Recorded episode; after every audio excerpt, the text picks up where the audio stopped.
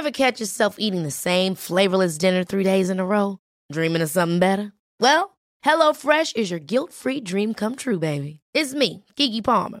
Let's wake up those taste buds with hot, juicy pecan-crusted chicken or garlic butter shrimp scampi. Mm. Hello Fresh. Stop dreaming of all the delicious possibilities and dig in at HelloFresh.com. Let's get this dinner party started. Ryan Reynolds here from Mint Mobile.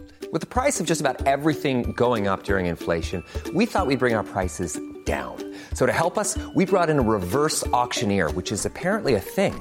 Mint Mobile unlimited premium wireless. Ready to get 30, 30, bit to get 30, bit to get 20, 20, 20, bit to get 20, 20, bit to get 15, 15, 15, 15 just 15 bucks a month. So, Give it a try at mintmobile.com slash switch. $45 upfront for three months plus taxes and fees. Promo rate for new customers for limited time. Unlimited more than 40 gigabytes per month. Slows. Full terms at mintmobile.com.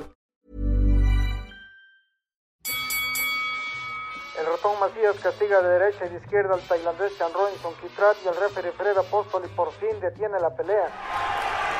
El ídolo mexicano es el nuevo campeón del mundo gallo de la NBA. Cuatro veces fue a la lona al llamado lagarto de fuego y se levantó valiente, pero su lastimoso estado no le permite continuar y el Palacio Vaquero de San Francisco, California se cimbra hasta sus cimientos con el griterío del público, mexicano casi en su totalidad, que al ídolo del Pepito. Raúl Ratón Macías, nuevo campeón del mundo. Nosotros estuvimos ahí, 80 años contigo. Esto es leyenda.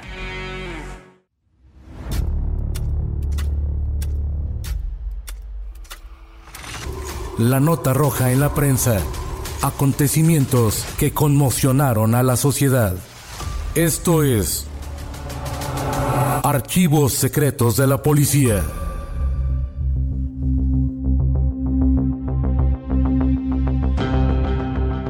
La noche del 26 de septiembre del 2014, en Iguala Guerrero, se desarrolló uno de los episodios más sangrientos en la historia reciente de represión y violación a los derechos humanos. Esta es la historia del caso Ayotzinapa. Aquella noche, un grupo armado atacó a los estudiantes de la Escuela Normal Rural Raúl Isidro Burgos. Jóvenes de entre 17 y 25 años acudieron a la ciudad de Iguala Guerrero con la finalidad de tomar autobuses. Previamente se habían reunido la mayoría de escuelas normales rurales para ponerse de acuerdo y participar en la marcha del 2 de octubre, en conmemoración a la masacre contra estudiantes ocurrida en 1968. Aproximadamente a las 21 horas, normalistas habían tomado los tres últimos camiones para dirigirse a su escuela. Durante todo el día la presencia policíaca de algún modo había seguido sus pasos, por lo que fueron alcanzados por algunos elementos, quienes accionaron sus armas contra los autobuses.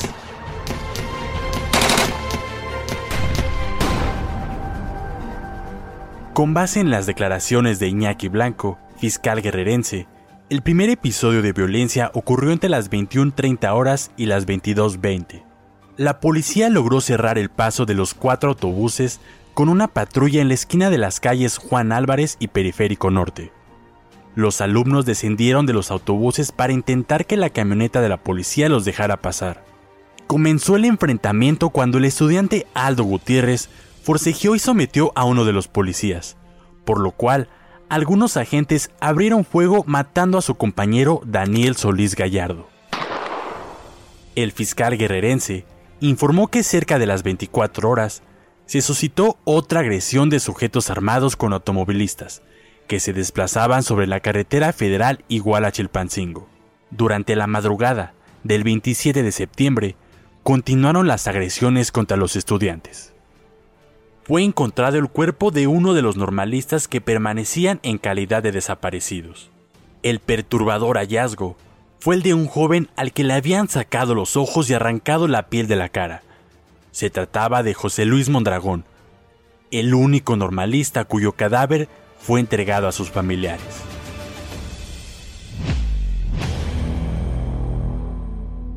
La Fiscalía de Guerrero reconoció la impronta de los policías en complicidad con miembros del crimen organizado. De acuerdo con las primeras declaraciones oficiales, el alcalde de Iguala, José Luis Abarca, afirmó que se encargaría de llevar a los responsables ante la justicia. Consideraba que debían pagar por su crimen en prisión. Asimismo, también refirió que no se encontraba en sus planes dejar el cargo. El 4 de octubre, la Procuraduría General de la República, encabezada por Jesús Murillo Caram, asumió la investigación del caso. Fueron Rodrigo Archundia, su procurador especializado en investigación de delincuencia organizada, y Tomás Herón, director de investigación criminal, quienes anunciaron que se envió una diligencia de agentes del Ministerio Público a Guerrero, luego de que fueran halladas varias fosas con cuerpos humanos. Dos semanas después, el 18 de octubre, se anunció el arresto de Sidronio Casarrubias, líder de Guerreros Unidos, grupo criminal señalado por las autoridades como responsable de la desaparición de los normalistas.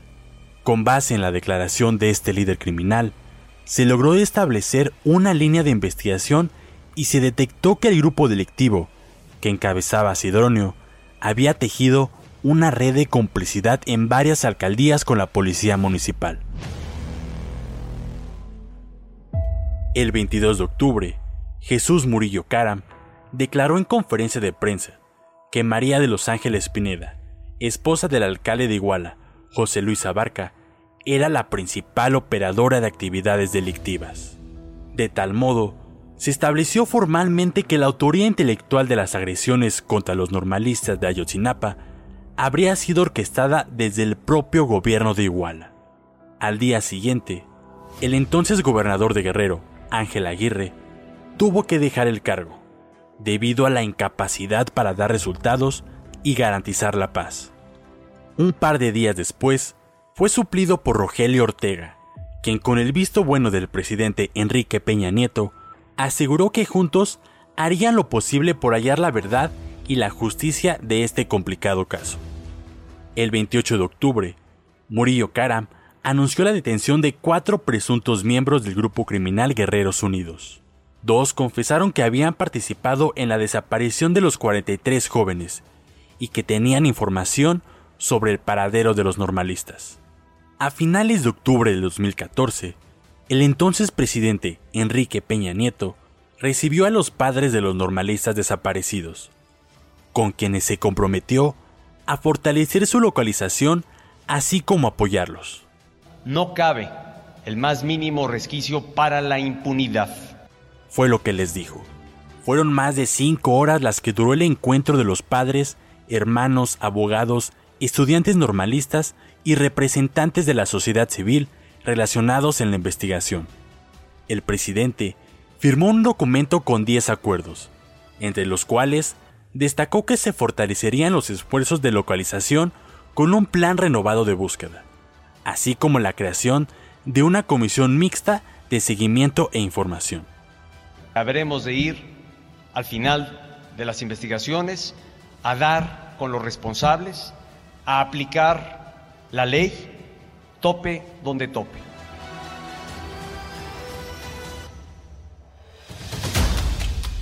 A inicios de noviembre, la denominada pareja imperial fue sorprendida cuando dormía en su escondite, un cuarto de vecindad en el número 50 de la calle Cedros, en la colonia Tenorios, Iztapalapa, en la Ciudad de México. Con base en los trabajos de inteligencia de la Policía Federal, se dio con el paradero del exedil de Iguala y de su mujer, quienes se encontraban en calidad de prófugos.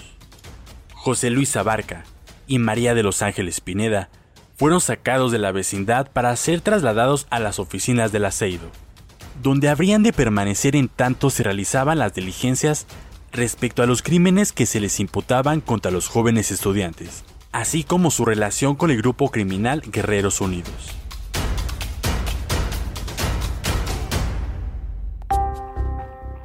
El 8 de noviembre del 2014, el rostro del procurador Jesús Murillo Caram expresaba seriedad, cansancio, pero sobre todo fastidio. La conferencia de prensa inició con estas palabras. Han sido 33 días muy difíciles y dolorosos, sobre todo para quienes no saben el paradero de sus hijos, pero también 33 días en los que no se ha dejado un día sin que haya habido una acción de búsqueda, sin que haya habido una acción con el propósito de encontrar a los desaparecidos por parte del gobierno de la República. La versión que presentó aquel día la PGR no parecía tener enredos. Y con apoyo de la Policía Municipal de Cocula, trasladan en patrullas de los municipios al grupo de jóvenes hasta un punto, entre Iguala y Cocula, en que se abre una brecha hacia la zona que se denomina Loma de Coyote, que en este punto, entre Iguala y Cocula, los policías municipales entregaron a los retenidos a miembros del grupo criminal Guerreros Unidos. Los detenidos señalan que en ese lugar privaron de la vida a los sobrevivientes y posteriormente los arrojaron a la parte baja del basurero, donde quemaron los cuerpos. De acuerdo con las investigaciones, Gildardo López Astudillo, alias El Gil, ordenó a Felipe Rodríguez Salgado, el cepillo, que se dirigiera a la loma del Coyote. Ahí, la policía le entregaría unos paquetes, clave que utilizaban para llamar a sus enemigos cuando los capturaban. Al darse cita en el lugar referido, policías municipales le entregaron un grupo numeroso de estudiantes, a quienes subieron en dos camionetas y se trasladaron hasta la zona del basurero. Ahí, bajaron a los normalistas, ejecutaron a los vivos, otros ya habían muerto por asfixia, los demás se encontraban golpeados y amarrados de pies y manos. Después, Rodríguez Salgado dio la orden a un sujeto de nombre Patricio Reyes Landa, el pato, para que quemaran los cuerpos de los estudiantes y se asegurara de que nadie quedara vivo.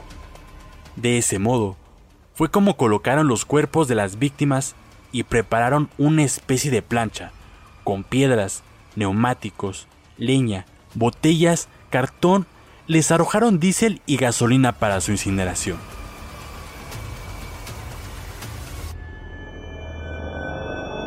Al siguiente día, el cepillo regresó al basurero por la tarde, cuando el fuego había reducido a cenizas a los normalistas e instruyó a El Pato para que en bolsas negras de basura recogieran las cenizas y las fueran a arrojar al cauce del río San Juan, órdenes que llevaron a cabo una hora más tarde. En aquella conferencia del 8 de noviembre, los periodistas cuestionaron a Murillo Karam si en ese momento, por los restos óseos encontrados y los testimonios de los detenidos, se podía afirmar que se trataba de los 43 normalistas desaparecidos, a lo cual respondió. Déjeme decirle de lo que sí tengo seguridad, de que ahí hubo un homicidio de mucha gente. La certeza con la que hablan, la reconstrucción de hechos tan clara, no tengo ninguna duda de que ahí hubo un homicidio masivo. ¿Qué tengo que hacer ante esta certeza? Tengo que identificar, hacer todo lo que esté en mis manos por identificar para poder saber si estos fueron los estudiantes, que también hay indicios de que pudieran ser, también los hay, pero con indicios el procurador no puede manejarse.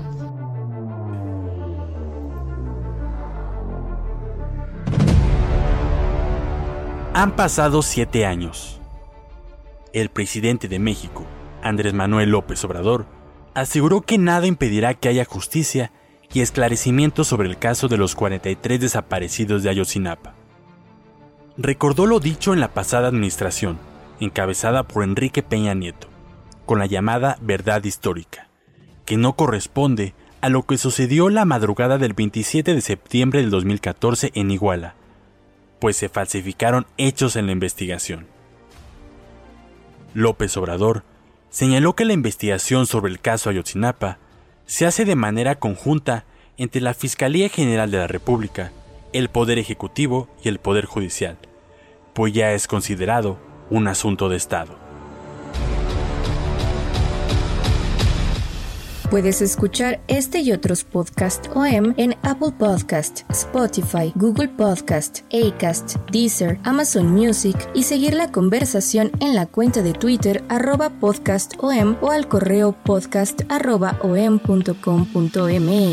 Esta es una producción de la prensa y el Sol de San Luis para Organización Editorial Mexicana.